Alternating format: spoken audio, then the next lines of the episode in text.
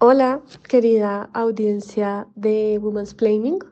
Antes de comenzar este capítulo, quiero mandarle un saludo muy especial a todos los Patreons que se han sumado a la comunidad de Women's Planning. A Camila, a Daniela, a Natalia Arenas, Adriana, Catalina Villa, Andrea Otero, Olga Lucía Duque, Victoria, David, Germán, Ivania, Angie, Mariana, Natalia, Ana, Joana, Alejandro, Nicolás, Lorena, Mariana, María Camila, Jimena, Brenda, Natalie, Juliana, Luisa Fernanda, Daniel, Juliana Hernández, Laura Salazar y Catalina. Cuando digo sus nombres me siento como si tuviera un millón de amigos y es verdad que gracias a ustedes más fuerte puedo cantar. En el siguiente capítulo van a escuchar diferentes voces de hombres transmasculinos que participaron en la escritura del libro Travesías, Experiencias Transmasculinas en Bogotá. Este libro fue hecho con el apoyo del Instituto Caro y Cuervo y pueden descargarlo de manera gratuita en la página del instituto en la sección de sello editorial. Recuerden, queridos oyentes, que si ustedes se quieren sumar a la comunidad de Patreon, en donde yo estoy dando talleres de escritura, clubes de lectura sobre feminismo y estoy llevando a nuestros invitados a hablar con las personas que hacen parte de Patreon, solo tienen que entrar a www.patreon.com slash womanexplaining y ahí van a encontrar todo este contenido y un newsletter en donde recomiendo cosas cada semana, foros de participación y un montón de maravillas en donde solo necesitan suscribirse y ya.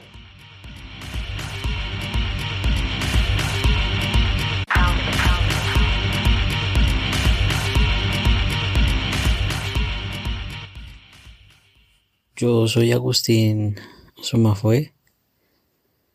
Me considero un aliado a la lucha femenina y por eso mi obra principal es una mujer embarazada como un deseo para este mundo hacia los hombres para que tengan más respeto hacia las mujeres. Para mí el hecho de existir ya ya ha sido como una muestra de resistencia y, ser activista no más es, como tener amigos en mi vida, es como hacer pares y ayudarlos, poder compartir con ellos, estar al pendiente y poder también orientarlos, guiarlos en sus procesos de tránsito y demostrarles que hay maneras distintas de ser.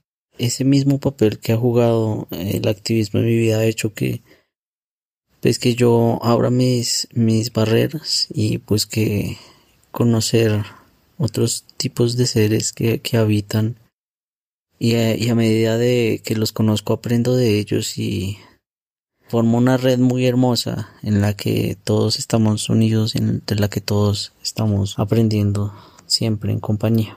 Para mí es muy importante que otras personas puedan escucharnos y a nosotros mismos como comunidad alzar nuestra voz y poder narrar nuestras vidas desde, desde nuestros puntos de vista y desde los ajenos.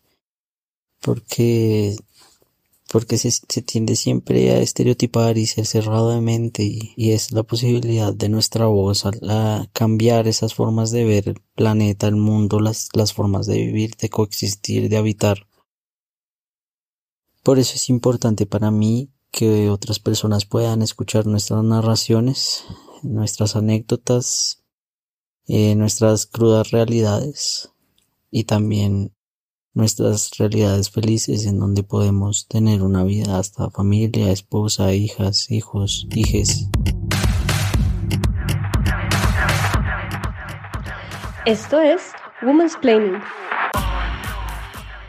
En el prólogo al libro Travesías, Memorias de Personas Transmasculinas en Bogotá, el investigador Nikita Simón Dupí Vargas define la categoría trans como las personas en todas las identidades, experiencias, corporalidades y deseos con la variabilidad de género. Esta categoría resulta interesante pues permite pensar las experiencias trans no como un relato binario y lineal en donde de A se pasa a B, sino como un tránsito, una experiencia en donde se pone el cuerpo en el centro. ¿De qué manera el relato psicofarmacéutico ha cooptado las representaciones culturales de lo trans? ¿Cómo pasan los saberes de cuerpo a cuerpo? ¿Cómo podemos entender la belleza de un cuerpo sin caer en categorías binarias? ¿Qué tiene de particular la experiencia trans en Latinoamérica?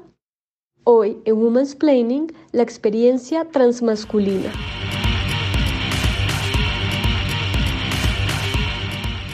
Hoy estamos con Nikita Simón Dupuy Vargas La Torre. Él se reconoce como un hombre trans y sobreviviente de la psiquiatría. Es comunicador social y periodista de la Universidad Jorge Tadeo Lozano, candidato a magíster en investigación de problemas sociales contemporáneos de la Universidad Central de Bogotá Está vinculado como funcionario público desde 2010 en la Alcaldía Distrital de Bogotá para la construcción de agendas públicas y la territorialización de la política pública LGBT. Es consultor para la Organización Internacional de Migraciones, OMI, para el desarrollo del enfoque diferencial LGTBI en la atención de víctimas del conflicto armado Actualmente es investigador del Grupo de Género de la Comisión de la Verdad de Colombia, activista en temas de transmasculinidades y despatologización de las identidades desde hace 11 años en organizaciones sociales como el colectivo Entre Tránsitos, Hombres en Desorden y la Red Distrital de Hombres Trans. Actualmente es miembro del grupo de apoyo mutuo GAM para sobrevivientes de la psiquiatría y personas con discapacidad psicosocial. Hola Nikita, ¿cómo estás? Muy buenas días, tardes, noches, dependiendo del uso horario donde nos estén escuchando. Mil gracias por la invitación. Bueno, pues les quiero contar a nuestros oyentas y oyentes que eh, Nikita escribió el prólogo espectacular de este libro Travesías, del cual vamos a estar hablando en todo el capítulo, que cuenta la experiencia de cinco hombres transmasculinos. Y en ese prólogo, él, la verdad, hace un texto muy lúcido sobre eh, los cuerpos trans, la experiencia trans, y me parecía como muy interesante que eh, pues Nikita nos llevara de la mano como con unos conceptos que me parecen muy importantes también porque siento que si hay algo que se ha tergiversado en este momento en la discusión es eh, lo trans, ¿no? Como que siento que las representaciones de lo trans en la cultura, por lo menos, siempre se hacen de una manera muy binaria y muy lineal, que definitivamente, digamos, como que le quitan toda complejidad posible a lo que sucede en un cuerpo en tránsito. O también hay muchos discursos como muy patologizantes, como que también muchas veces lo que se escucha cuando se habla de lo trans con personas que sobre todo no saben del tema, es como la disforia de género y si alguien quiere pensar en los niños y como así, ¿no? Escándalo, cuando pues realmente digamos que no pasa por ahí, que ese discurso digamos psicofarmacéutico es pues completamente errado y lo que busca es patologizar.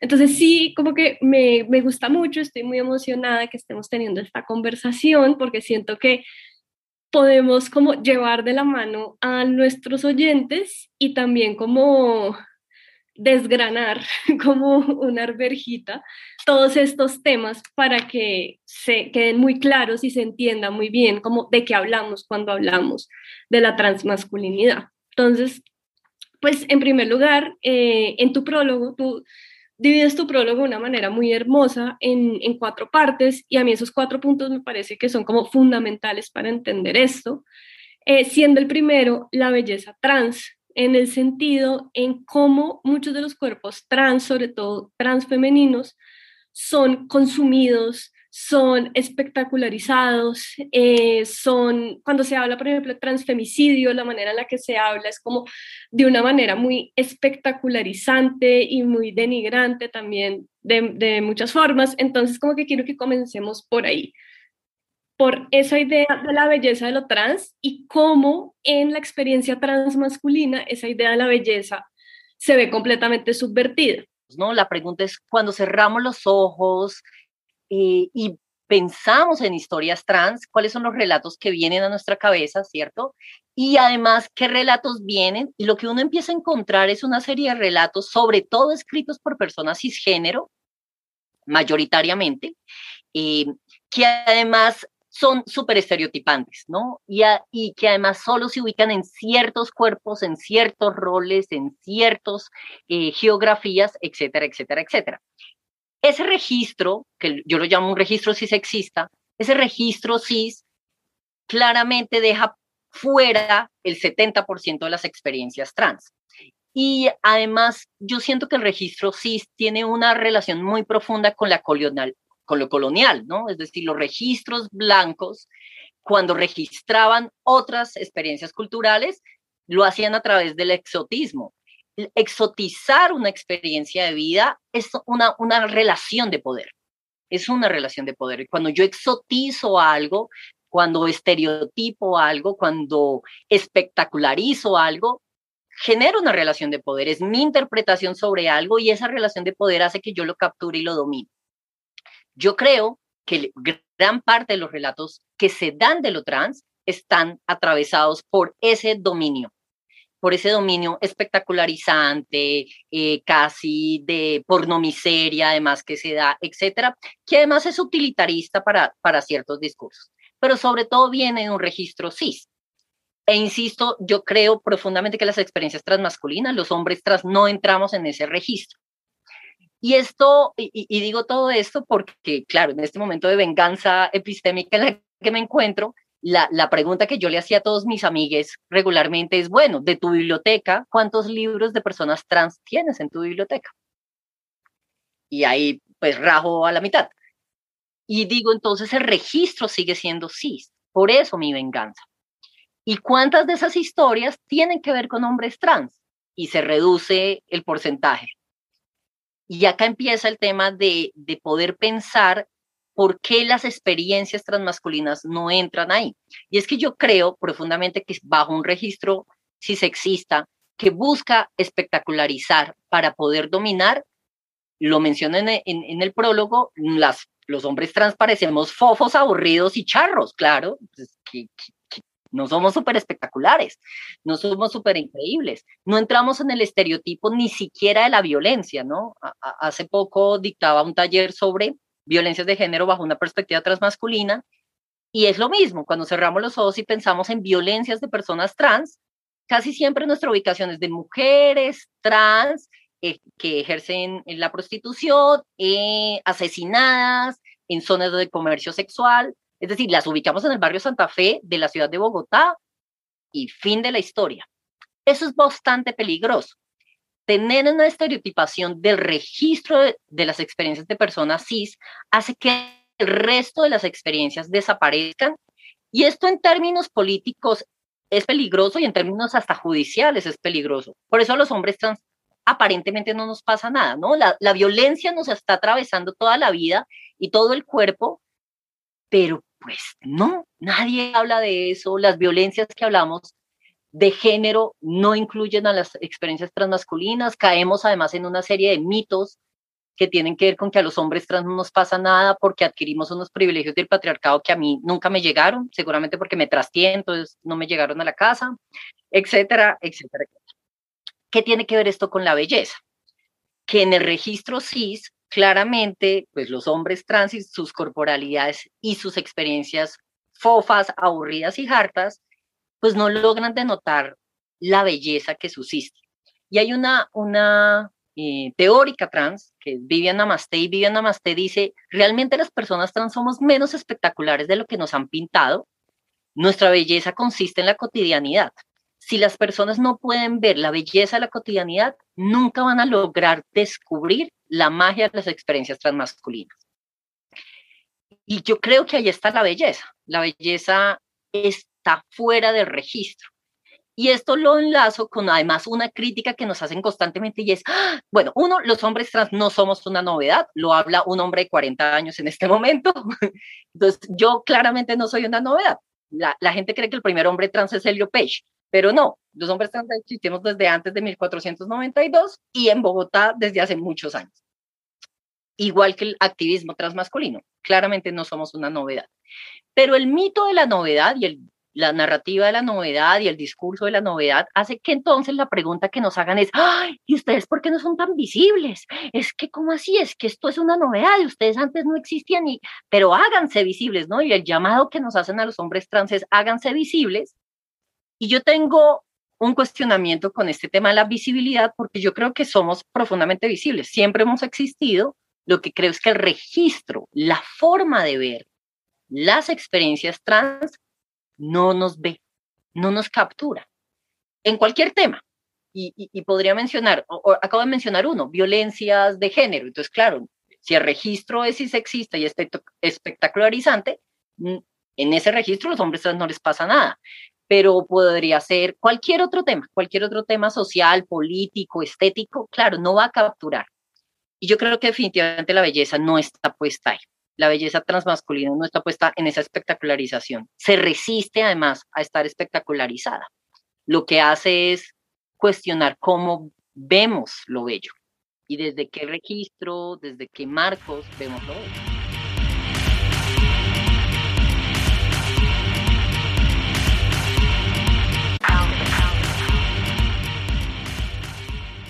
Estás diciendo muchas cosas muy interesantes y quiero como detenerme en todas, pero voy a hacer como un barrido de las que más me generan preguntas y las que más me generan reflexiones.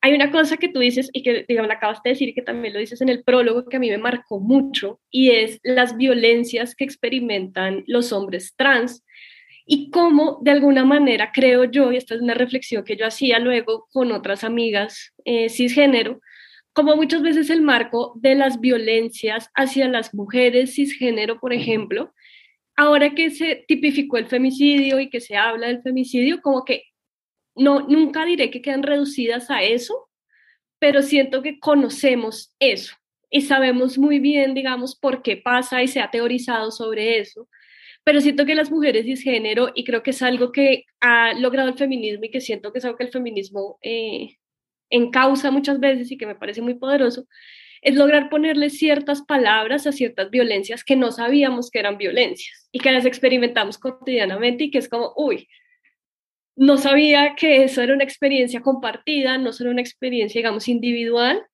y que esto es también violencia de género. Y tú lo hablas también en, en tu texto frente a ciertas violencias que experimentan las personas transmasculinas, por ejemplo, una violencia de la cual, pues, sobre todo habla mucho eh, Sara Ahmed, que es una teórica que ha hablado mucho este, esta temporada dedicada a Sara Ahmed, a ver si algún día me lanza un beso desde su lugar, desde su pedestal de diosa, pero es esa violencia, pues, de lo binario y esa violencia de la orientación heterosexual by default, ¿no? Entonces, tú hablas que me pareció como muy interesante, que es también violencia obligarle a una persona transmasculina que está intentando como navegar una identidad de género no binaria, cuando es niña, querer imponerle, por ejemplo, un vestido y que se sienta completamente incómodo y que igual se le force a eso, ¿no?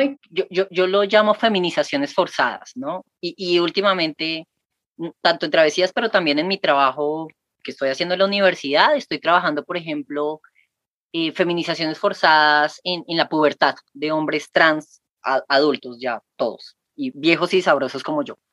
Entonces, eh, eh, uno de, esos procesos de feminización forzada es la fiesta de 15.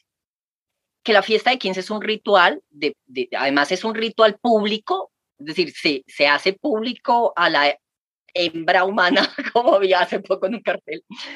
Eh, se hace pública, se hace pública su sexualidad, además se hace público que ya es puberta, es decir, que ya menstrua y que ya está en edad o sea, hay un tema. Claro, si esto es incómodo, imagínense para un hombre, porque no deja de ser un hombre esta persona, más allá de que la categoría hombre no, no se pueda posicionar bajo la categoría hombre, la mitad de los relatos que yo identifico es que aún así aunque hayan sido identificados niñas, ellos su relato es de niños, su autoidentificación no deja de ser un hombre. Entonces, claro, pero además con los hombres trans lo que sucede es que este tipo de feminizaciones forzadas es correctiva. Es decir, los padres lo hacen con una acción, la intención es correctiva. Es, es como, ah, muy machorrita, vestido rosado con bolos pues, y cabello bien largo, es que no la voy a dejar cortarse el pelo porque es que cómo va a salir en las fotos con el pelo corto. Hay una, una, intención, o sea, no, no, es, no es una casualidad, no es ignorancia. Hay, es deliberada la intención correctiva de los padres, que en esos momentos son los violentadores. Claro, yo tengo profundamente desatanizada la familia y creo que mi relación más tóxica ha sido es con mis padres, no con otras personas. Pero eh, que ahora lo tóxico está de moda. Y yo creo que esas feminizaciones forzadas surgen, eh, son un gran ejemplo de la, de la violencia que viven hombres trans, pero podríamos seguir de ahí en adelante, ¿no? Y yo creo que el registro de violencias de hombres trans no está dado porque finalmente quienes han construido las categorías de violencia de género claramente no son hombres trans, no son personas trans, son personas cisgénero, mujeres o hombres, pero personas cisgénero que lo han hecho bajo un marco binario de género, es decir, tenemos un marco binario de género donde somos hombres y mujeres y además un marco cisnormativo, es decir, yo nací con cierta genitalidad, se espera de mí esto y esto va a ser inmodificable, es decir, como si el cuerpo trajese unas señales y signos previos del género, etcétera, etcétera, o sea, si sexista. Y además es si sexista en el sentido de que las personas trans no ingresan al debate de qué es la violencia de género. En eso es cisexista. El cisexismo entendido como un sistema, eh, un sistema de dominación que eh, privilegia a unos sujetos y que también administra, tanto administra riqueza como administra pobreza, tanto riqueza material como riqueza simbólica. Es decir, y en esto, y por eso hablo del cisexismo, y es que las personas trans, y específicamente las personas transmasculinas, no entramos al debate en ningún momento de lo que entendemos por violencia de género, no estamos en ese escenario. Y eso sí sexista, porque claramente la voz está privilegiada en las personas cis, el, el género en el que se identifica, pero cis. Y por tanto la violencia es binaria y la violencia binaria en el sentido además unilateral, ¿no? Es, cuando pensamos en violencias de género, es mujer cisgénero violentada por hombre cisgénero. Pero como la experiencia transmasculina ni siquiera está en el imaginario cultural, consideramos que todos los hombres, así no lo digamos, son cisgénero todos los hombres. Entonces decimos, todos los hombres son malos, todos los hombres son patriarcales, todos los hombres están en el sistema del privilegio, todos los hombres. Y en todos los hombres, pues claramente estamos incluyendo a una población transmasculina que no se podría homologar con los hombres cisgénero. O sea, yo, mi experiencia de vida de treinta y tantos años que tengo a punto de cumplir 40, es imposible de homologar con la experiencia de un hombre cisgénero. No obstante, en el todos me terminan incluyendo a mí porque la experiencia, porque el marco de interpretación es cisexista y como el marco de interpretación es cisexista, la experiencia transmasculina está absolutamente invisibilizada. ¿Qué produce el cisexismo y qué produce el binarismo de género? Ocultamiento o invisibilización. Esos son sus grandes.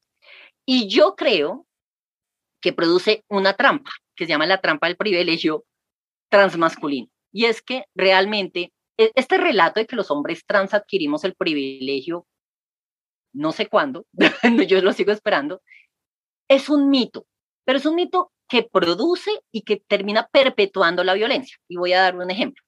Cuando yo me hice, yo, perdón, cuando yo me autoidentifiqué como hombre trans, en ese momento no vino mi padre a abrazarme y me dijo, ay, un hombre más en la casa, y no todos los varones de mi familia no vinieron ni me abrazaron y nació Arad y felicitaciones. No, a mí la experiencia transmasculina me recibió con violencia, violencia sexual, violencia económica, violencia familiar, violencia policial y violencia laboral. Ese fue como me recibió mi autoidentificación como hombre trans. Esa es la violencia y la sigo viviendo todos los días. Y hoy se llama pico y género, y mañana se llama violencia policial, y al otro día se llama URI, y etcétera, etcétera, etcétera, y podría dar múltiples ejemplos.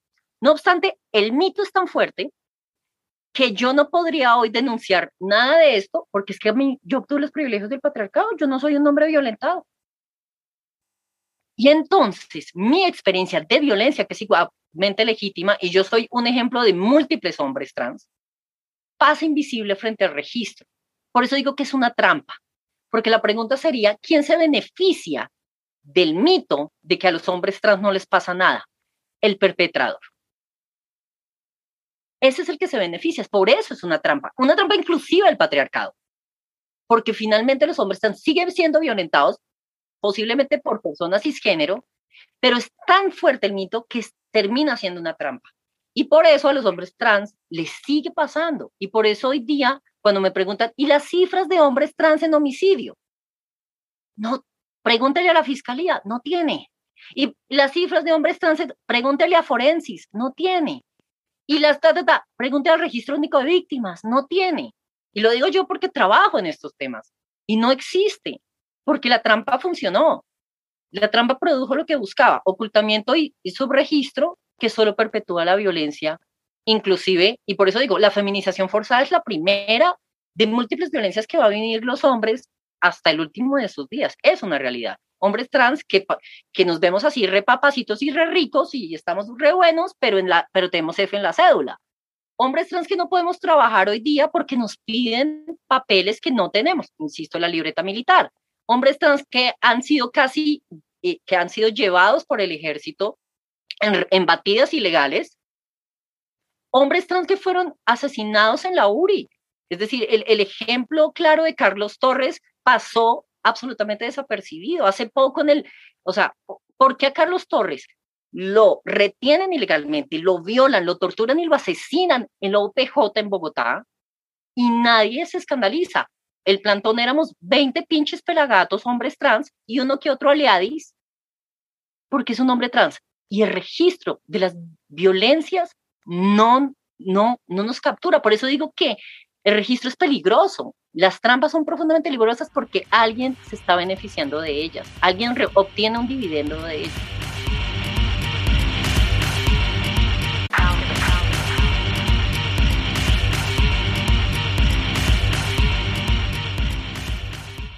Hola para todos, mi nombre es Simón Uribe Durán, eh, ya he participado antes en, este espacio y para mí es, es, un honor volver a hacerlo.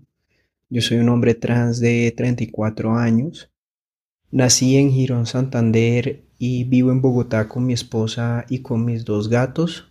Dedico mi vida a ser analista cambiario en la empresa familiar, que fue algo que aprendí de manera empírica y también dicto clases y doy conferencias sobre temas trans, de género y sexualidad y subalternidad, porque tengo un, máster en estudios culturales y fue como mi manera de, entenderme a mí mismo y también de, luchar por nuevas agendas políticas más progresistas con personas que somos diferentes o disidentes de ese género y sexualidad tradicional. Me considero una persona muy curiosa y me encanta conocer múltiples temas y poder conectar el conocimiento de, varios campos. Y aparte de los estudios trans y de género y sexualidad, me interesa mucho la literatura, la agricultura orgánica y los videojuegos. Para mí, la experiencia trans es un proceso de vivir el cuerpo y la identidad y el género como un acto más consciente y crítico es salir del piloto automático de esas imposiciones sociales que se asumen por haber nacido con cierta genitalidad.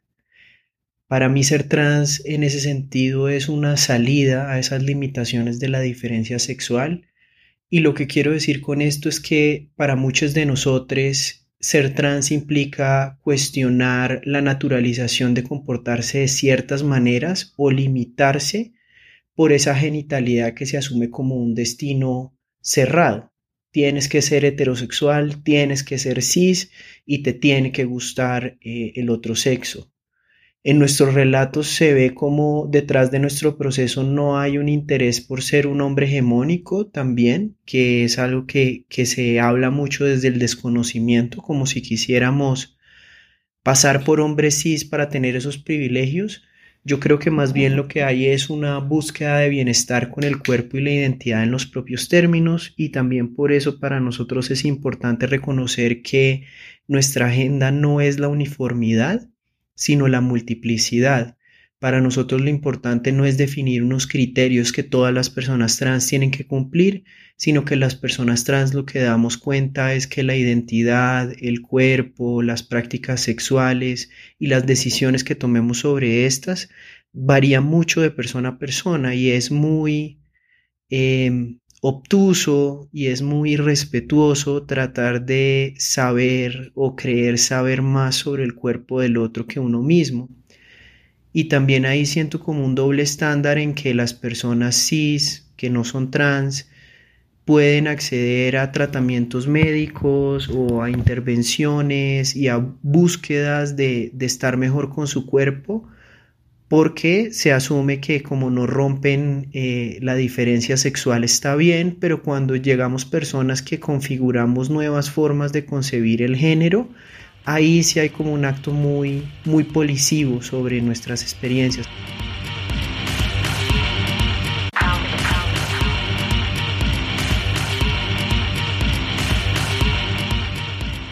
Me parece que eso pasa mucho y es algo de lo que habla, creo que sobre todo la experiencia, la, historia de Simón Uribe, sobre todo, que habla mucho como de la categoría machorra, ¿no? O sea, de cómo la categoría machorra de alguna forma es algo un poco más digerible porque se sigue manteniendo dentro del binarismo, entonces como que si ella es machorra, lo entiendo, igual lo violento, lo golpeo, lo corrijo, pero lo entiendo un poco mejor así él decide eh, identificarse como un hombre trans, ¿no? Como que ahí ya se rompe completamente la lógica porque es muy difícil pensar un cuerpo en tránsito, pensar un cuerpo, una identidad más fluida, una identidad no binaria, ¿no? Y como también esa, esa frase, todos los hombres son iguales, pues no, no todos los cuerpos trans son iguales, ¿no? O sea, como que eso también es algo que, que nos rompe mucho la cabeza los cisgénero y como que no podemos entender también porque muchos de los relatos trans en la cultura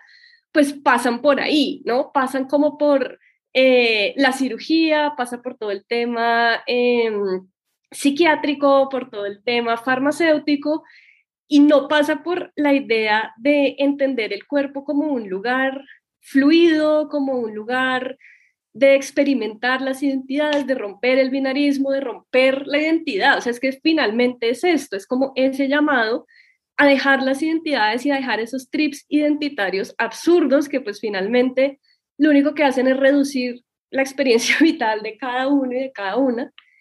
Y final, yo creo que por eso tal vez los, los cuerpos trans pueden como asustar tanto a muchas personas que están tan centradas en lo cisgénero y lo binario, porque es como, como un llamado a revisar el cuerpo y a revisar la experiencia. Es como, no, no, no.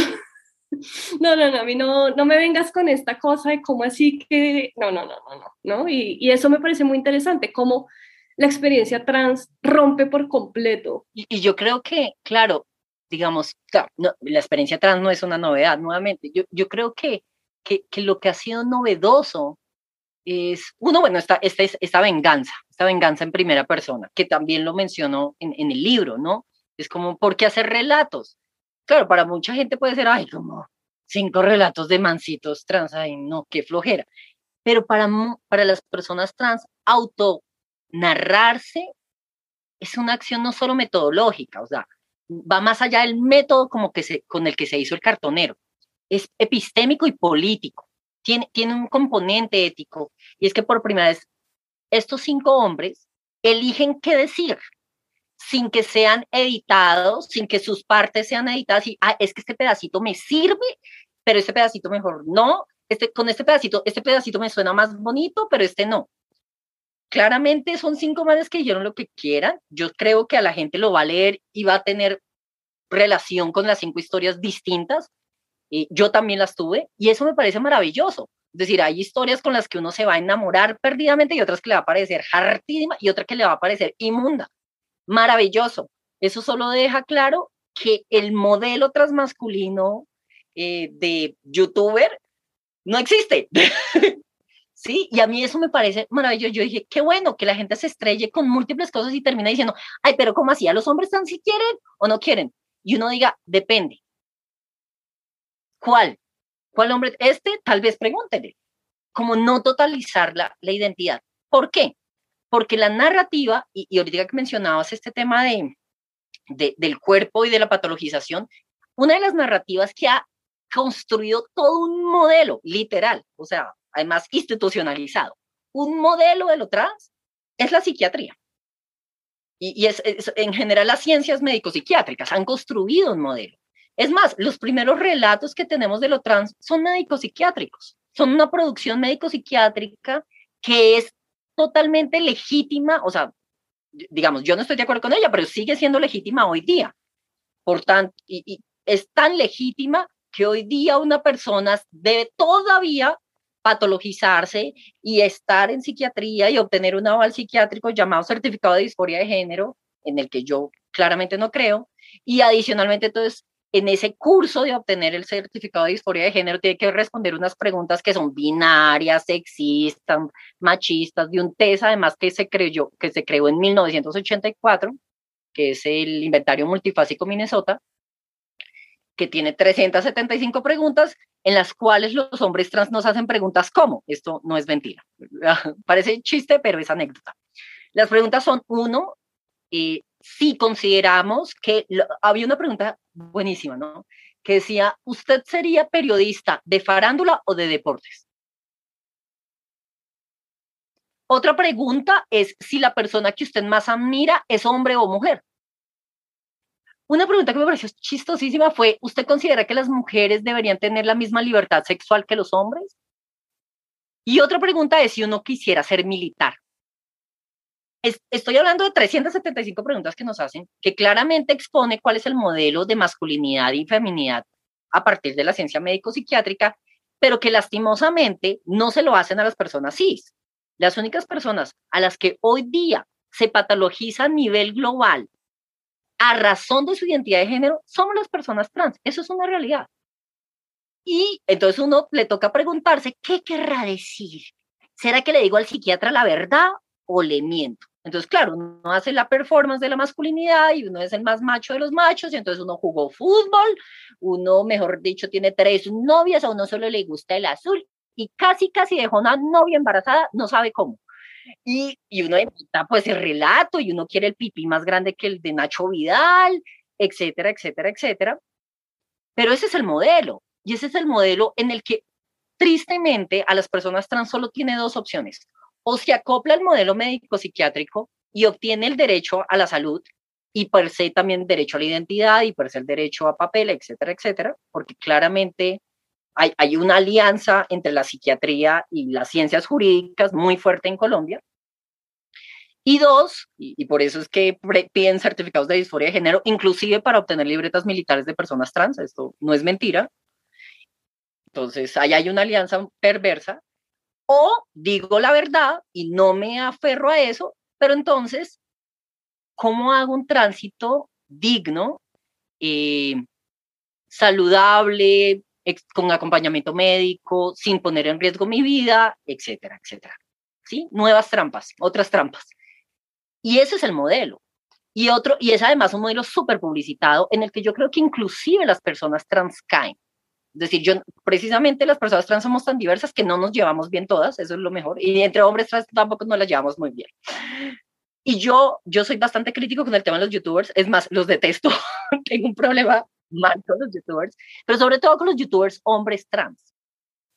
Porque yo cuestiono qué tanto la narrativa, porque estamos hablando de narrativas, finalmente este libro es de narrativas, la narrativa médico-psiquiátrica logró capturar la narrativa de las personas trans. Y yo digo, a mí me angustia qué tanto la psiquiatría nos captura nuestras propias narrativas y lo podríamos pensar en otras personas. Digamos, yo soy una persona con discapacidad psicosocial y me pregunto lo mismo en otros ámbitos.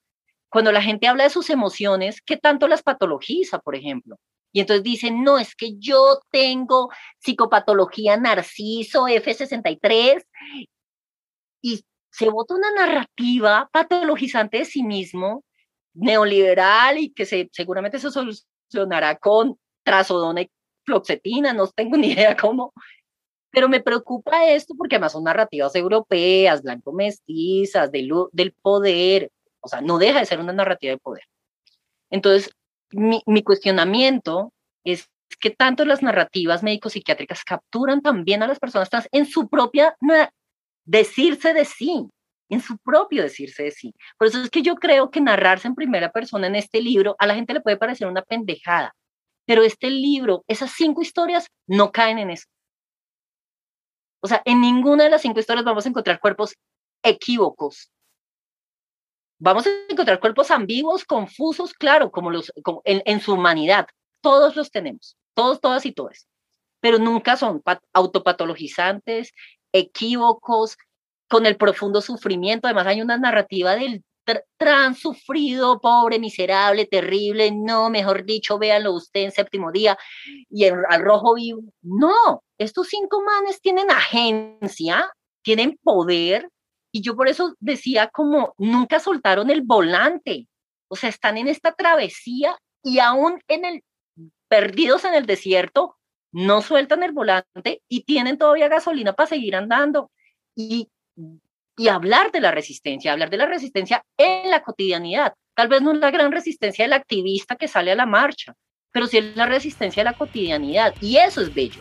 Y ahí está la belleza de trata.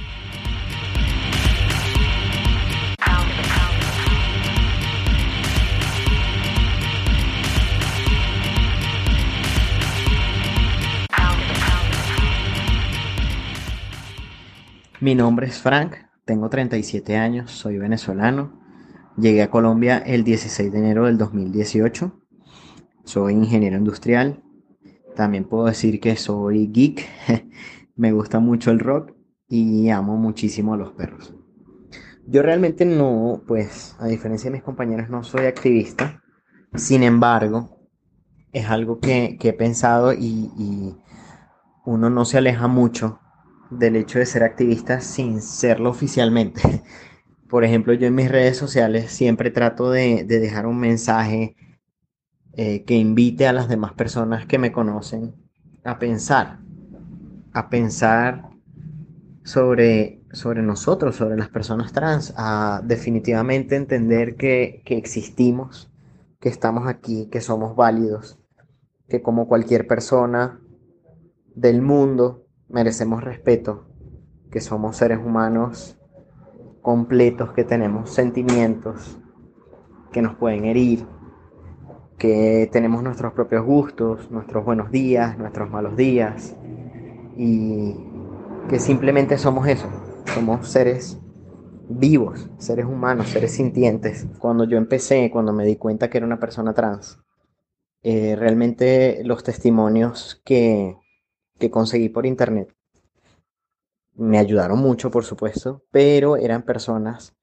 pues de Europa, de Estados Unidos, que no vivían o no habían vivido la misma realidad que viví yo o que estaba viviendo yo por X o Y circunstancias. Obviamente había muchas cosas que sí se parecían, pero mm, pues no en el contexto, digamos, social, quizás no, no era lo mismo. Entonces, para mí es importante porque siento que una persona que esté acá, por ejemplo, que esté en Latinoamérica, eh, que esté en Venezuela, como, como es mi caso, como fue mi caso, pueda leer nuestros testimonios y decir, yo me identifico con esto. O sea, esto me representa a mí. Y para mí es muy importante, como siempre lo he dicho, eh, aunque, aunque exista una sola persona a, lo que esto le cambie la vida, para mí yo siento que es una victoria ganada. Aunque sea una persona que lea esto y no se sienta solo, se sienta acompañado, sienta de, o sea, que, que lo que está viviendo es absolutamente válido y que se puede identificar con alguna de nuestras historias, para mí este, es realmente eso, una victoria. Y es magia. se puede hacer magia en la vida de alguien simplemente contando tu vivencia.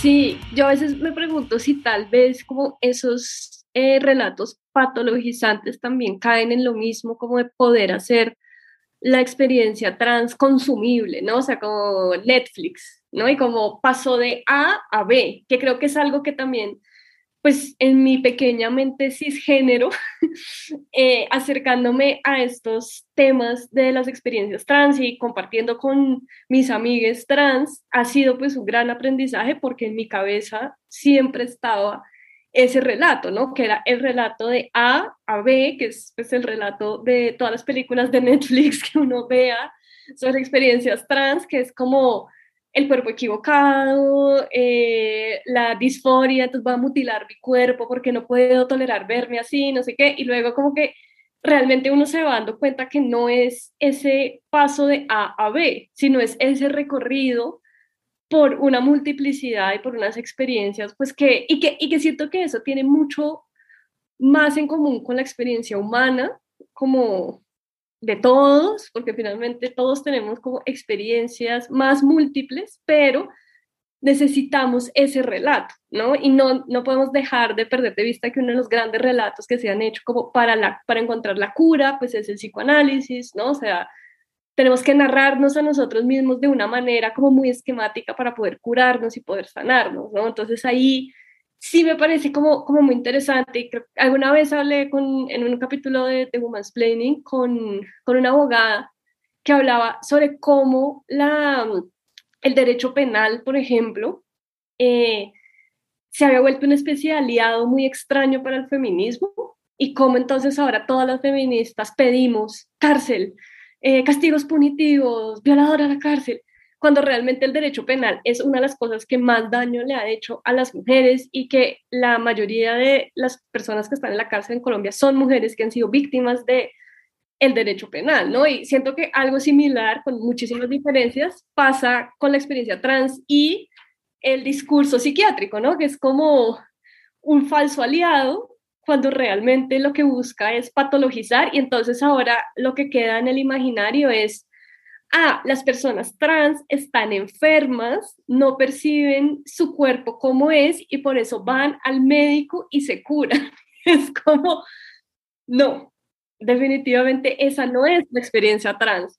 No, a mí, además que me parece súper estereotipante. Yo creo que la gente, claro, esta imagen de FTM, ¿no? Muy agringada además, eh, de FTN, MTF, ¿no? Y FTN, de Female to Male, eh, de, entonces, yo no sé, yo creo que la gente cree que uno entra siendo, no sé, Jennifer López y sale del psiquiatra siendo Jason Momoa. No, tengo ni idea qué se imagina la gente. Pero a mí, personalmente, lo que más me gusta, yo, yo siempre hago el símil con, con superhéroes. Yo soy bastante geek, seguramente también por lo viejo. Entonces yo me imagino que la gente cree que uno entra siendo Clark Kent y sale de la cabina telefónica siendo Superman. Y eso se imaginan que es la experiencia trans. Pero a mí personalmente siempre me ha interesado qué es lo que pasa en la cabina, porque ahí está el tránsito. Hay una, una, una autora que es Sandy Stone. Sandy Stone hace este libro del manifiesto, con eh, eh, manifiesto post-transexual, ¿no? Que es como el, el documento que abre las epistemologías trans. Y lo primero que ella cuestiona es eso, ¿por qué seguimos dando relatos superlineales, heteronormados, binarios y estereotipados de las personas trans cuando las personas trans son ambiguas y complejas. Y además, hace, Stone hace este llamado desde 1991, que sale este texto, hace este llamado a escribamos con ambigüedad, que eso es difícil que, no, que produce más preguntas que respuestas, claro, pero es que esa es la vida, ese es el tránsito. ¿Por qué hablar de personas trans sin tránsitos? ¿Por qué no hacerlo con tránsito? y, además no estereotiparlo en el cuerpo, ¿no? Pareciera que el tránsito es una cosa de quitarse y ponerse, eh, y más allá, y como que no hay algo más allá. Por eso también en el prólogo del libro a mí me sirvió mucho el símil de las road movie, ¿no? Y, y, y lo menciono como cuando uno ve las películas de viajes de carretera, lo que uno sabe es que el desplazamiento no es solo físico, es emocional y psicológico. Y eso es un tránsito. No solamente el carro desplazándose, se está desplazando emociones, psiquis del personaje. Así son los tránsitos de las personas trans. Pero quisiéramos verlos en el punto A y en el punto B y no ver el viaje de la carretera. Y, salir, y que solo salga como Jason Momoa, pero sin teta, súper masculino, con pelos en la cara, pero cuando está como en esa época de metamorfosis entre machorra y, y niño, sí, y niño de 16 años, no, esa, esa parte medio moped, como que no se sabe si es hombre o moped, como la canción, no, esa parte no me la muestre. Y yo creo que esa, esa es la parte más interesante de los tránsitos, la más ambigua, la de sí, y yo era machorra, pero era lesbiana, pero en el fondo no, solo que solo lo sabía mi novia, pero en mi casa creían que yo era esto, pero maravilloso. Múltiple, o sea, yo digo que son entre celebridades múltiples, que es mucho más interesante que la, que la narrativa de FTN, que es de quitarse y ponerse, que es la más publicitada y que además yo me pregunto, hablando en serio y, con, y trabajando con hombres trans desde hace 11 años, si esa narrativa además aplica para Latinoamérica. Es decir, los cuerpos transmasculinos latinoamericanos no son Elliot Page. Claramente, ya quisiéramos, pero no lo somos. Yo, yo me esforcé y no me salieron esos, esa chocolatina que el man ahora tiene. No, yo no la tengo. Los cuerpos transmasculinos latinoamericanos somos estos cuerpos que duramos siendo barbudos y con tetas como siete años.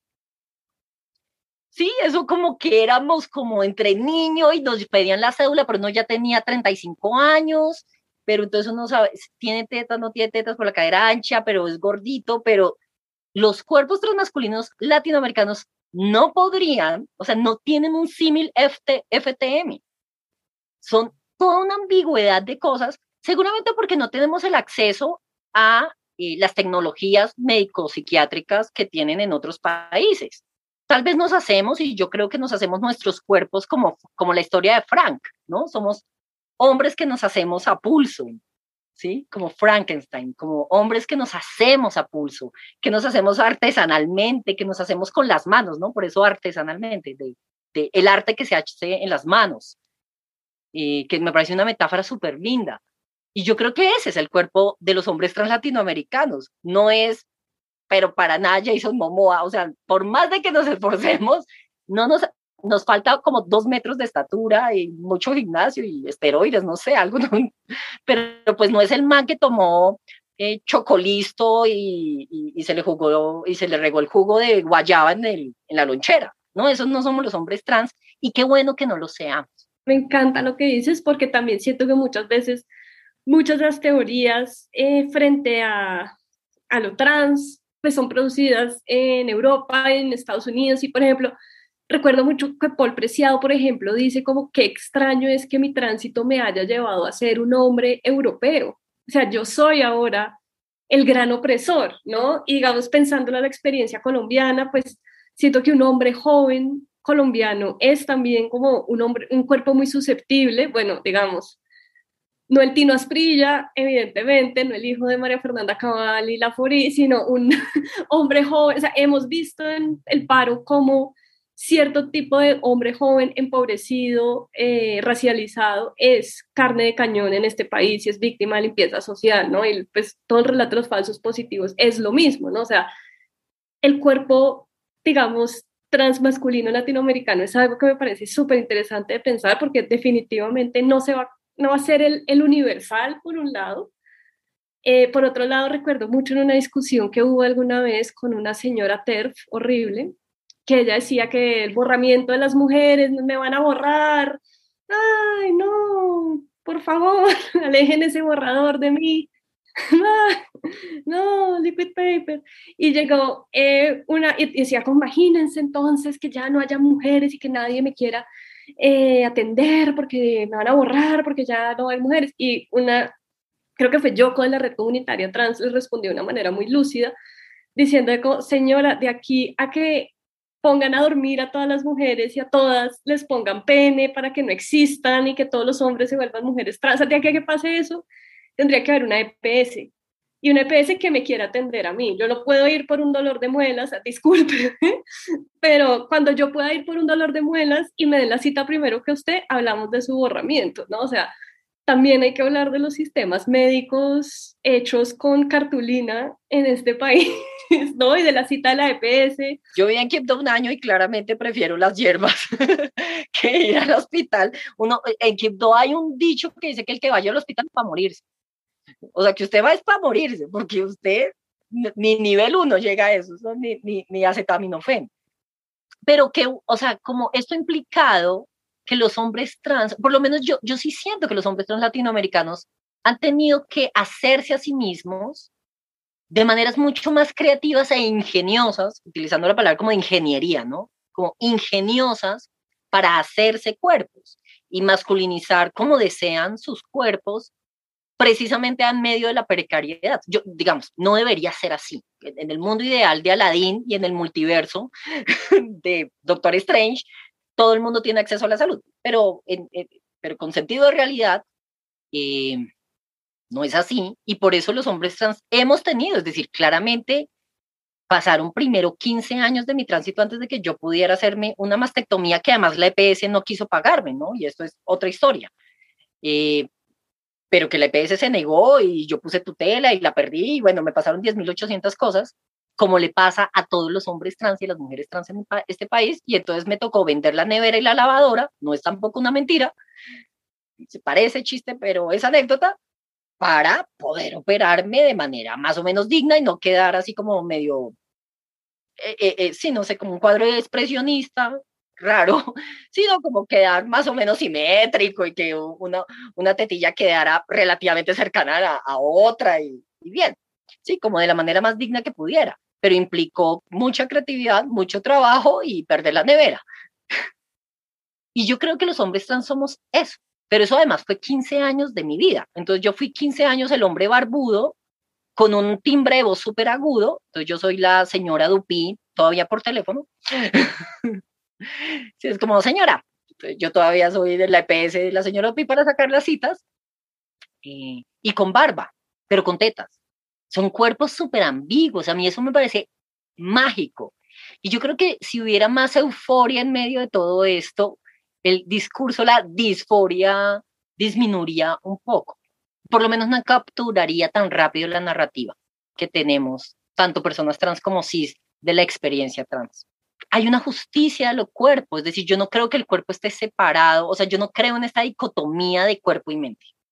Yo creo en lo sentipensante, yo creo que esto es que cuerpo y mente es dialógico y, siempre lo he creído así, ¿no? Es absolutamente dialógico. Y gran parte del saber de las personas trans está puesto en hacerse el cuerpo, pero no hacerse el cuerpo porque se quita y se pone, sino porque esto definitivamente hacerse impacta.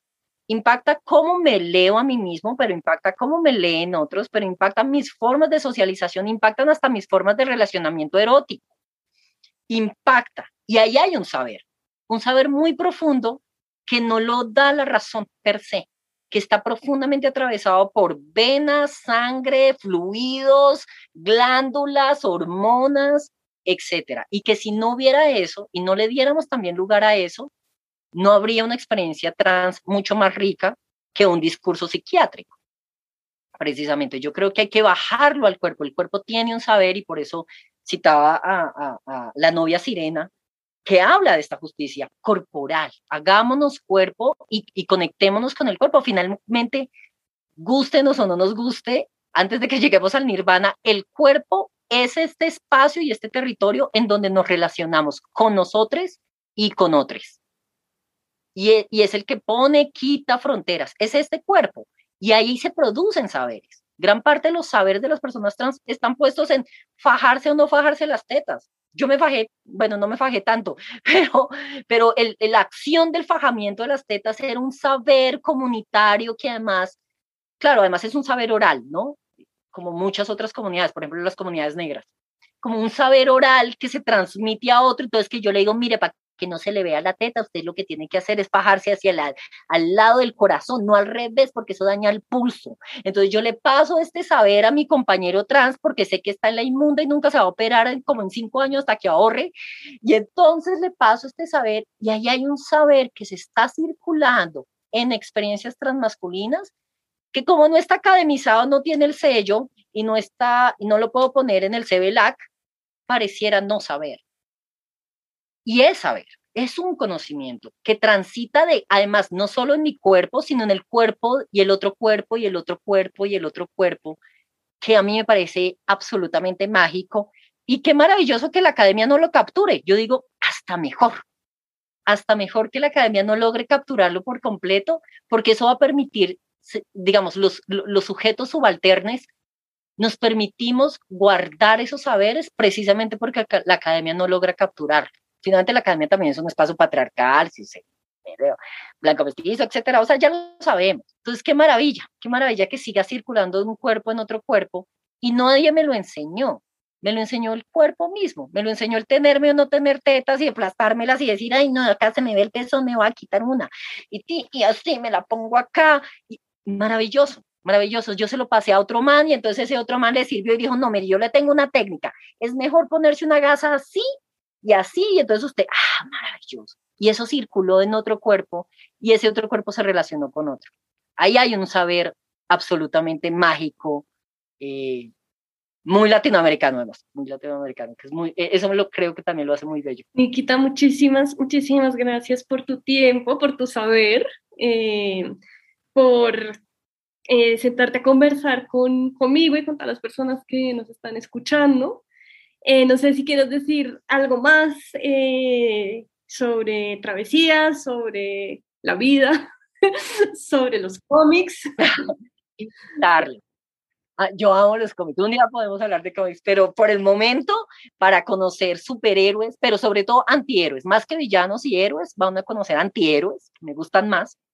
Entonces les invito a que lean Travesía, se lo gocen, se lo disfrute, se ría, se agarre con el autor, le pelee, le eche la madre, maravilloso. Bienvenido todo eso, eh, disfrútenselo, es, disfrútenselo como cuando uno se disfruta un viaje en carretera, así, como esperando con un final impredecible que varía, que varía por los géneros, eh, inclusive musicales. Entonces, no, gócenle la lectura. Yo creo que es una muy, muy buena lectura.